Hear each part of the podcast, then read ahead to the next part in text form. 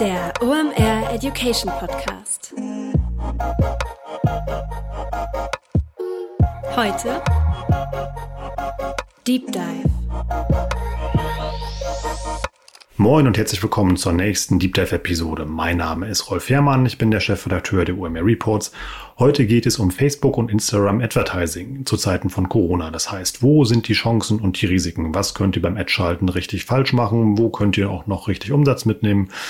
Wie könnt ihr euer Muttertagsgeschäft noch pimpen? Und, und, und, und, und. Mein Gast heute dafür ist Florian Litters. Flo kennt ihr von Adventure, von unseren OMR Reports, von den Deep Dives, der Academy, der OMR Stage und bei allem, was OMR sonst so anbietet. Flo ist einfach unser Mr. Facebook. Das hat einen Grund, der hat einfach Ahnung, wovon er spricht und ist einer der besten seines Fachs. Das Ganze haben wir als Remote-Aufnahme gemacht. Die Jungs von der Technik geben wie immer alles. Wir sitzen aber genau wie ihr in WG-Zimmern, an Küchentischen, im Wohnzimmer und überall da, wo man halt ein Mikro hinstellen kann. Da klingelt mal der Postbote oder wie heute hält es mein Nachbar für eine super Idee, seinen Hochdruckreiniger auszupacken oder mein kleiner Sohn quietscht mal im Hintergrund. Das, glaube ich, ist euch Latte, genauso wie uns. Hauptsache die Inhalte stimmen. Und jetzt viel Spaß bei der Folge mit Florian. Moin Flo, schön, dass du da bist. Grüß dich, Rolf. Schön, dich auch in Zeiten des Social Distings mal wieder zumindest zu hören. ist alles gut bei dir im Süden? Es ist alles äh, gut tatsächlich bei mir soweit im Süden. Äh, das Wichtigste, es sind alle gesund und alle halbwegs munter. Ja, von dem her kann ich mich wirklich nicht beklagen ähm, und bin sehr happy. Ja, wie, wie läuft's im Norden? Da sieht's ähnlich aus. Es sind harte Zeiten für Advertiser und denen wollen wir heute helfen. Deshalb habe ich dich angerufen und wir wollen ja heute darüber sprechen, was man in Zeiten von Corona bei Facebook und Instagram besonders gut oder besonders schlecht machen kann. Was sind da denn deine Beobachtungen in den letzten Wochen? Ja, also die Beobachtung in den letzten Wochen ähm, ist, dass sich ziemlich viel natürlich auch auf den Plattformen bewegt hat oder immer noch bewegt, ähm, aufgrund der ganzen Änderungen äh, weltweit gesprochen, was eben Corona ausgelöst hat. Äh, und das dann doch echt sehr viele mh, hm, Auswirkungen natürlich, logischerweise auch auf den Advertising-Markt hat. Ähm, und da kann man jetzt, wie ganz grundlegend gesprochen, ganz viele halt entweder auf der Gewinnerseite oder vielleicht auch nicht so ganz auf der Gewinnerseite stehen. Ähm, und äh, es ist spannend zu, zu sehen, wie, wie die Auswirkung dann auf der Plattform kam und natürlich insbesondere äh, eine Auswirkung dadurch entstanden ist, dass die Nutzung der Plattformen, also Facebook, Instagram, äh, insbesondere jetzt, dass die Nutzung einfach extrem durch die Decke geschossen ist, eben in Zeiten des Social Distancings. Ähm, da gab es auch Zahlen von Facebook dazu, das sind Zahlen von Ende März, die äh, auf wiederum die Situation in Italien zurückzuführen waren oder die zurückgeführt äh, haben. Und ähm, da war die Rede von, dass die Nutzung der Plattform um bis zu 70 Prozent gestiegen ist.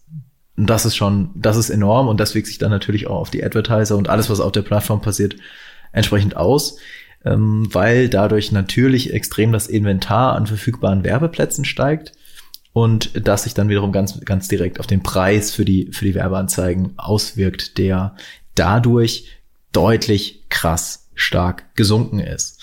Ähm, das ist so mit die äh, größte Auswirkung. Das ist natürlich Faktor eins, wieso die Preise gesunken sind in den letzten Wochen. Äh, und Faktor zwei auf der anderen Seite ist natürlich, ich hatte es ja vorhin gesagt, man steht entweder auf der Gewinner- oder irgendwie halt nicht so ganz auf der Gewinnerseite aktuell. Und die, die halt nicht unbedingt auf der Gewinnerseite stehen, also alles, was mit Tourismus und, und ähnlichem zu tun haben, da sind natürlich wahnsinnig viele Budgets gekürzt worden und ist sicherlich auch der ein oder andere geplante Branding Flight und Awareness Flight, all das wurde sicherlich ja nicht unbedingt so durchgeführt, wie es geplant war oder komplett rausgekürzt. Äh, heißt also auch die Nachfrageseite hat sich verändert und äh, wir befinden uns ja im Advertising auf Facebook auch hier in einem Auktionsmodell.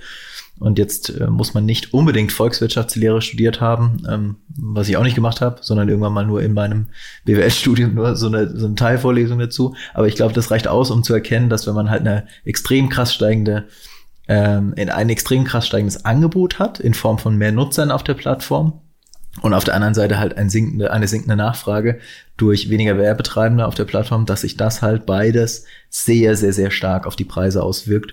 Und jetzt wiederum dann, um da den Dreh zu bekommen, ähm, vorteilhaft für die sein können, die halt mit ihrem Geschäftsmodell aktuell noch äh, so dastehen, dass es, ähm, dass es funktioniert, was für sehr viele E-Commerce-Unternehmen zutrifft. Das kann man ja auch ganz schön erkennen, wenn man sich mal anguckt, was bei Amazon so abgeht. Ähm, das ist äh, ein sehr starkes Indiz dafür, ähm, wie, wie es halt im E-Commerce irgendwie abläuft. Und ähm, deswegen hat man als E-Commerce-Advertiser in den letzten Wochen auf Facebook doch den einen oder anderen Blumentopf gewinnen können. Sagen wir es mal so. Kannst du sagen, wie sich das bei ähm, deinen Kampagnen prozentual zum Positiven verändert hat? Weil du eben die Preisveränderung ansprachst? Genau, also wir können das ja mal auf die Preisveränderung ähm, beziehen. Ähm, die Preise, die wir gesehen haben oder die wir immer noch sehen, ähm, die sind teilweise unter den Preisen, die man normalerweise so in den ersten Januarwochen sieht. Und jetzt muss man natürlich ähm, ja das so betrachten und sehen, dass man Anfang, dass Anfang Januar beziehungsweise Ende Dezember, so kurz vor der Weihnachtszeit, äh, ein ganz, ganz großer Teil der Kampagnen einfach ausläuft. Also sehr viele Werbetreibende ihre Kampagnen halt so planen, besonders im E-Commerce, dass die dann halt einfach auslaufen bis zum letzten äh, bis zum Last Shipping Day, also bis zum letzten Tag, an dem noch versendet werden kann. Und deswegen sind normalerweise im Januar die Preise aufgrund einer geringeren äh, äh, Nachfrage und vielleicht auch einem etwas höheren Angebots in Form von mehr Nutzern auf der Plattform normalerweise am günstigsten. Und äh, jetzt war es halt tatsächlich so, dass in einigen Wochen oder in einigen Fällen die Preise deutlich unter denen der ersten Januarwoche waren. Und ähm, das ist dann natürlich ein ganz maßgeblicher Faktor dann am Ende auch für die Performance der Kampagnen, weil wenn ich ähm, normalerweise, ähm, ja, äh, ich sag mal, zum, zum vierfachen Preis einkaufen müsste und jetzt halt für ein Viertel des Preises einkaufe und dann auf der anderen Seite ähnlich viele Nutzer etwas bestellen oder im besten Fall je nach Produkt auch mehr Nutzer etwas von einem bestimmten Produkt bestellen, dann habe ich auch hier wieder natürlich zwei Faktoren, die sich sehr, sehr, sehr positiv auf die Gesamtperformance auswirken.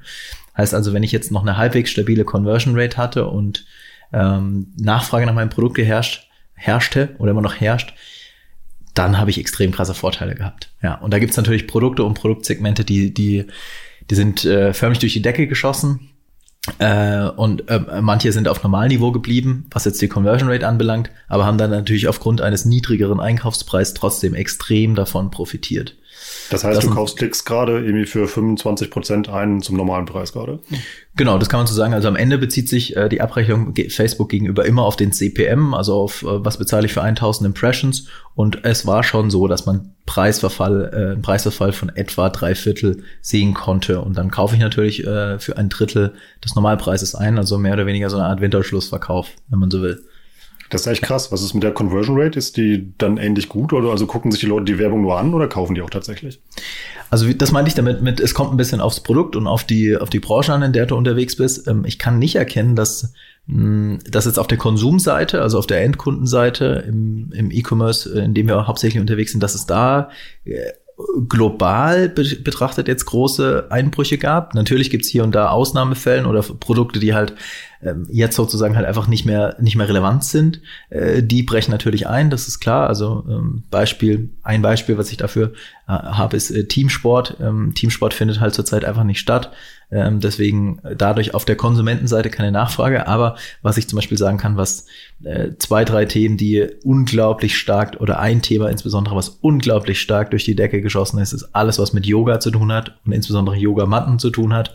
Also der Bedarf nach Yogamatten, da kann man sich auch vielleicht mal die Google Trends dazu anschauen, ist förmlich durch die Decke geschossen.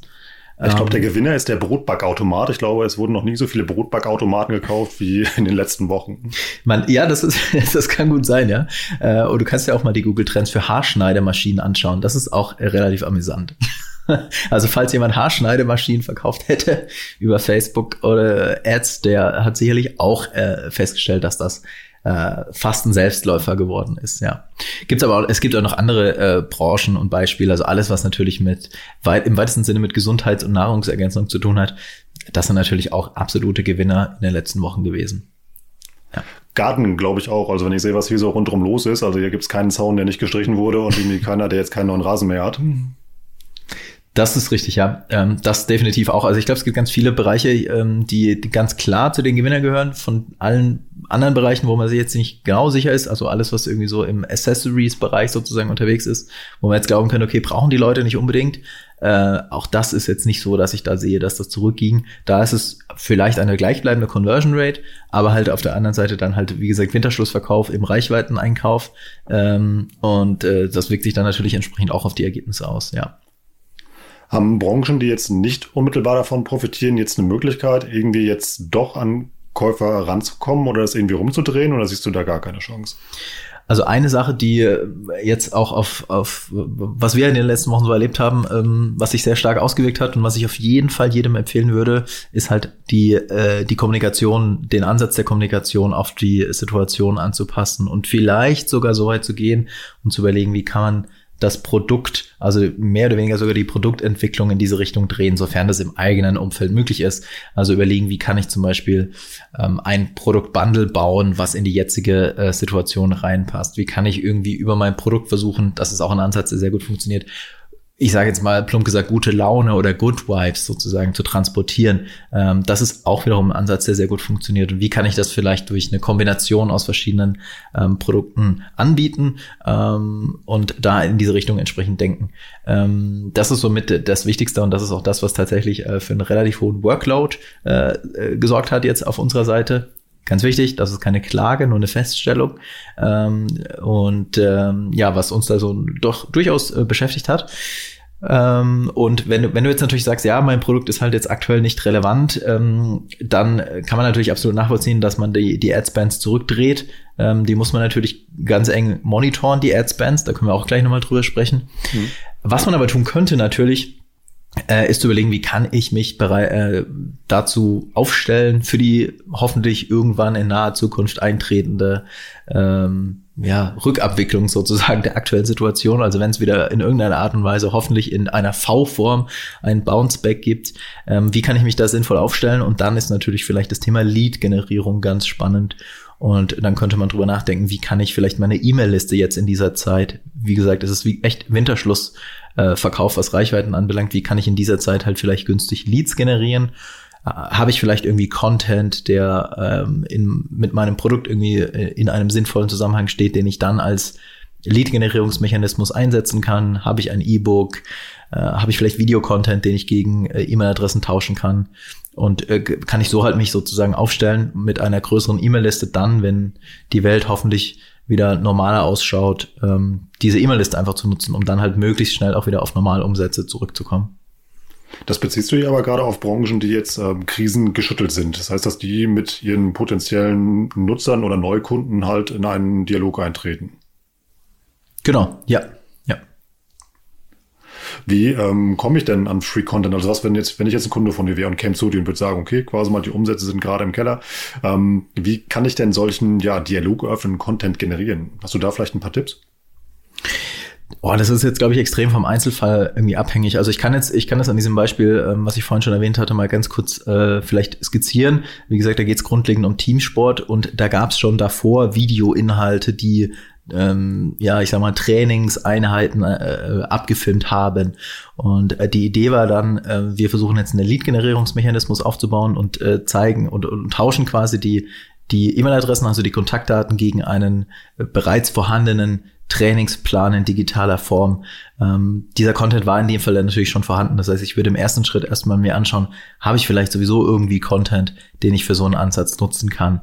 Äh, ansonsten kann man natürlich, ähm, ja, müsste man natürlich jetzt, wie gesagt, im Einzelfall überprüfen, was macht da Sinn. Ähm, das ist natürlich extrem abhängig vom Produkt und von der, von der Branche, in der man unterwegs ist. Aber ich glaube, da lässt sich, wenn man ein bisschen drüber nachdenkt, für so gut wie alles irgendwie einen Ansatz finden, den man da, den man da nutzen kann. Kurze Unterbrechung in eigener Sache, danach geht's weiter. Wir haben einen neuen Report für euch am Start und zwar geht es um Amazon Marketing. Das Ding hat 148 Seiten, hat uns so manche Nachtschicht gekostet, aber das Ergebnis lohnt sich wirklich.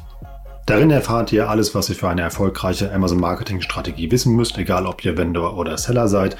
Ihr bekommt Tipps für das beste Amazon SEO, fürs richtige Advertising, wie ihr die Buybox dominiert und erfahrt, welche KPIs für euch relevant sind. Das Ganze haben wir wieder in Zusammenarbeit mit Fink 3 geschrieben und was die geschafft haben, ist, die haben Amazon so praktisch erklärt, dass man das Ganze direkt nachvollziehen kann. Für mich war Amazon vorher kein Buch mit sieben Siegeln, aber ich kannte mich dann nicht so richtig aus. Nachdem wir so lange an dem Report gearbeitet haben, hat man echt das Gefühl, man konnte da direkt loslegen. Das haben die echt super gut erklärt und ich kann wirklich nur jedem empfehlen, für den das relevant ist, zieht euch mal den Report rein, das lohnt sich wirklich. Wie kommt ihr daran? Einfach omr.com slash report aufrufen, sucht euch das Ding mit dem brennenden Einkaufswagen aus, das ist nämlich der Amazon Marketing Report und mit dem Gutscheincode Podcast bekommt ihr auch noch 10% auf das gute Stück. Du sprachst äh, eben über das Thema äh, Monitoring, dass man da aufpassen sollte. Was meinst du damit? Ähm, genau, mit Monitoring meinte ich, dass ich glaube, jetzt ist die, ähm, jetzt ist der Need sozusagen auch für Performance Advertising äh, größer denn je. Bedeutet also, ich muss ganz klar, ganz eng ja, im Blick behaben, was passiert denn hier mit meinem Ad-Budget und passiert überhaupt hoffentlich was mit meinem Ad-Budget? Also ähm, refinanziere ich mich, refinanziert sich mein Ad-Budget an sich überhaupt schon oder mache ich damit tatsächlich am Ende auch noch einen Profit? Das ist natürlich grundlegend das Ziel. Ähm, heißt also, ich muss definitiv ganz eng meine Kampagne im Blick haben äh, und äh, nicht nach der nach einem Ansatz irgendwie Set and Forget arbeiten und da mal was einrichten und dann einfach mal ein bisschen laufen lassen und dann gucke ich da irgendwie alle äh, 14 Tage oder sowas mal rein. Das ist wahrscheinlich ähm, ja nicht unbedingt zielführend.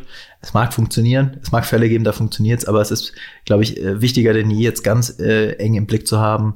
Also quasi die die der, der, die Performance Marketing äh, Schraube, wenn man so will, ganz eng anzuziehen und äh, zu gucken, dass man halt in die richtige Richtung das Ganze optimiert, ähm, die richtigen Kennzahlen sich anguckt, dann jetzt in der Facebook-Welt gesprochen im Werbeanzeigenmanager, sich da die richtigen Spalten im Reporting anschaut ähm, und alles einfach eng im Blick habt hat. Was man da vielleicht noch so ein eher ein, ein sehr hands-on getriebener Tipp, was man tun kann.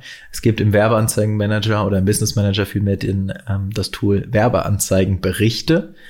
Und in den Werbeanzeigenberichten kann man mittlerweile auch individuelle Metriken kalkulieren lassen und kann sich dann da zum Beispiel ähm, neben dem CPM dann die Klickrate und eben ein, als individuelle Metrik die Conversion Rate anzeigen lassen für seine Kampagnen und da dann auch nochmal ein bisschen besser monitoren und äh, optimieren zu können. Und ja, man mag es kaum glauben, aber selbst äh, 2020 kann man diese individuellen Metriken im Werbeanzeigenmanager bei Facebook noch immer nicht angucken, aber deswegen gibt's die Werbeanzeigenberichte, da funktioniert das. Und diese Berichte kann man sich dann zum Beispiel täglich per E-Mail zusenden lassen äh, und wird dann quasi von Facebook äh, darauf hingewiesen, äh, guck dir doch mal wieder deine Zahlen an, falls man das sonst vielleicht vergisst. Ist das auch jetzt die richtige Zeit für Marken, sich mal ihr Targeting genau anzugucken, um mal zu überlegen, ob man ähm, ja vielleicht mal neue Leute erreicht oder mal wie man das anstellen könnte? Auf jeden Fall. Also ich glaube, das ist eine Sache, dass man sich auf jeden Fall anschauen äh, kann, muss und sollte, ähm, weil ähm, ich bin mir, ähm, das wird die Zukunft zeigen, aber ich bin mir sehr sicher, dass in den letzten Wochen die, also A, die Nutzung auf den Plattformen sich geändert hat und auch die Bereitschaft jetzt, wenn man über E-Commerce spricht, die Bereitschaft, digital Online-Produkte zu kaufen, was die Käuferschaft anbelangt, sich auch da nochmal ausgeweitet hat, also neue Käufergruppen sozusagen erschlossen wurden und bestimmt dadurch äh, Kunden zu einem Kauf online äh, bewegt worden, die sonst wahrscheinlich erst in einigen Jahren vielleicht online gekauft hätten und sich jetzt eben an die Vorteile oder vielleicht irgendwie an die Möglichkeiten des ähm, E-Commerce ja rangewagt haben und vielleicht sogar gewöhnt haben. Und äh, das mag zum Beispiel sein, dass man dadurch ähm, jetzt auch vielleicht, wenn es das Produkt halt hergibt, auch wieder eine Einzelfallfrage, äh, aber dass, dass es vielleicht sinnvoll sein kann, auch wenn man die ausgegrenzt hätte, auch eher in ältere Zielgruppen sich mal vorzuwagen ähm, und da mal Tests zu starten, ob die vielleicht jetzt tatsächlich auch stärker für das eigene Produkt in Frage kommen. Ähm, das ist zum Beispiel eine Sache. Oder auch jetzt wieder aus der Ecke hands-on getriebener Tipps, eher, eher als Hack, wenn man so will, einzukategorisieren. Ähm, bei Facebook gibt es ja als Targeting-Instrument die Lookalike Audiences, also die statistischen Zwillingszielgruppen. Und ähm, was sinnvoll sein könnte, ist eine äh, Lookalike Audience der letzten, sagen wir mal, drei bis vier Wochen, äh, also seit quasi Ausbruch der äh, Krise bei uns, ähm, in, aus diesem Zeitraum raus, dann nur von diesem Zeitraum eben eine Lookalike Audience der Käuferschaft zu testen, weil die sich höchstwahrscheinlich gegenüber der klassischen Lookalike Audience von allen Käufern auf sechs Monaten betrachtet, sofern man die nutzt, weil die sich mit Sicherheit unterscheidet oder nicht mit Sicherheit höchstwahrscheinlich unterscheiden kann. Das kann man auf jeden Fall auch noch testen. Und könnte man dann ja durch ein einfaches AB-Testing, wenn man diese beiden Audiences gegeneinander antreten lässt, ja dann einfach und effizient ausschließen, also was da besser funktioniert. Genau. Also ich würde mir, wenn ich die, also die Lookalike Audiences, wenn, wenn, wenn die erstellt wurde, eben von den äh, Käufern der letzten äh, drei bis vier Wochen, dann kann man äh, im Zielgruppenmenü sich mal die Zielgruppenüberschneidung anschauen von anderen klassischen Lookalike Audiences, die man im Einsatz hat. Und dann kann man daraus vielleicht schon mal so ein bisschen ein Indiz ablesen, ob sich tatsächlich die Käuferschaft vielleicht geändert hat ähm, und ähm, ja, dann entsprechend da in diese Richtung vielleicht weiter, weiter sich vor, vorwagen. Aber ich glaube, abhängig, ähm, also unabhängig jetzt mal von dem Thema Targeting und, und wem, wem, wem zeige ich diese Werbeanzeige, ist viel wichtiger, was zeige ich den Menschen? Also wie sieht die Werbeanzeige aus und wie ist die gestaltet? Passt die in die jetzige Situation oder muss ich da vielleicht noch mal ein bisschen drüber gehen und überlegen, wie macht Was kann ich da dann falsch machen in der aktuellen Situation, wenn ich eine Ad schalte? Ja, also ich glaube, äh, man muss da ein bisschen mit Vorsicht irgendwie unterwegs sein und ähm, soll jetzt vielleicht nicht unbedingt irgendwie Menschen, die gerade eine Party feiern, in, in großen Gruppen oder sowas zeigen. Ähm, das ist, das ist, glaube ich, schwierig in Zeiten des Social Distancings. Das sollte man beachten. Ähm, wenn wir jetzt im Sportbereich bleiben oder im ähm, sagen wir mal, im Yoga-Bereich bleiben, das ist ein ganz gutes Beispiel, dann macht es zum Beispiel Sinn, dass ich jetzt ähm, ja einfach Menschen zeige, die zu Hause vielleicht irgendwie in, wenn ich, wenn ich entsprechendes Material habe, also die zu Hause im Wohnzimmer vielleicht irgendwie Yoga machen und das ist sofort erkenntlich, ähm, als irgendwie gegenüber einem vollgefüllten Yoga-Studio als Beispiel. So dass ich das einfach auf den äh, jeweiligen Kontext anpasse ähm, das ist das eine, dass meine, meine Ad-Gestaltung halt nicht komplett aus dem Rahmen fällt aktuell. Und das andere, was man auch noch vielleicht beachten sollte, ich glaube, die äh, eine ganz große Frage, ähm, die viele Menschen vielleicht haben könnten, wenn sie online bestellen, ist, kommt das alles rechtzeitig? Ähm, wie, wie lang sind die Lieferzeiten äh, und so weiter und so fort? Und was man da tun kann oder sollte, ist ähm, ja Hinweise direkt quasi innerhalb des Shops einzubauen und diesen Vorbehalt direkt quasi, diesem Vorbehalt direkt quasi äh, ja zu widersprechen und zu sagen, hey, Lieferzeit völlig normal, auch trotz Corona oder wie auch immer man das dann formulieren möchte.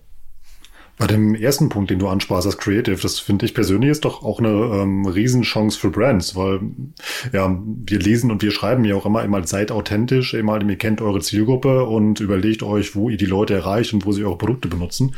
Und genau dazu sind doch jetzt eigentlich Brands gezwungen, weil es ja gar kein Bildmaterial gibt eigentlich, ähm, was sie in der jetzigen Situation benutzen können.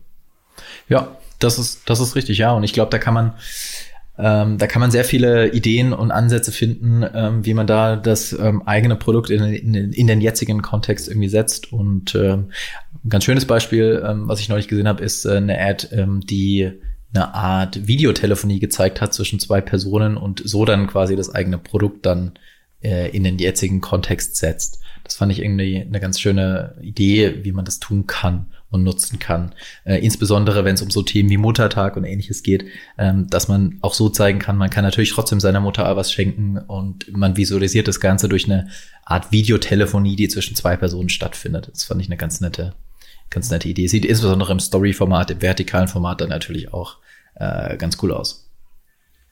Gibt es da eigentlich äh, Unterschiede zwischen Facebook und Instagram wo, von den Hacks, die du gerade beschrieben hast, oder funktionieren die gleichermaßen und ist das dann nur eine Frage des Creatives, was sich unterscheidet? Ähm, ja, also idealerweise gestaltest du dein Creative immer so, dass es auf allen Plattformen, also auf allen Platzierungen im ideal aussieht. Ähm, und äh, was man da mindestens meiner Meinung nach tun sollte, ist, das Creative so zu optimieren, dass es im quadratischen äh, Format, also im 1 zu 1 Format für die, für die Feeds auf Facebook und eben auch auf Instagram funktioniert und ähm, dann noch von für in, innerhalb desselben Creatives sozusagen eine Version für Stories nutzt, ähm, dieses Feature im Werbeanzeigenmanager nennt sich Asset Customization. Und äh, dann hast du damit auch kein Problem. Und meiner Meinung nach kann man da im Jahr 2020 schon dann auch äh, sich komplett auf den Algorithmus von Facebook ähm, ja dem vertrauen und sagen, der liefert die Werbeanzeige meiner Erfahrung nach auf jeden Fall dort aus, wo die günstigsten Ergebnisse sind. Und ich glaube, gerade das ist jetzt eine Sache, das kann, ähm, das kann man vorab nicht sehen, das kann man meiner Meinung nach nicht vorab erkennen. Äh, und tut da schon ganz gut, wenn man diese Entscheidung, wo ausgeliefert wird, dann dem Algorithmus überlässt, weil wie gesagt, die Nutzung der Plattform hat sich halt oder ändert sich gefühlt täglich irgendwie.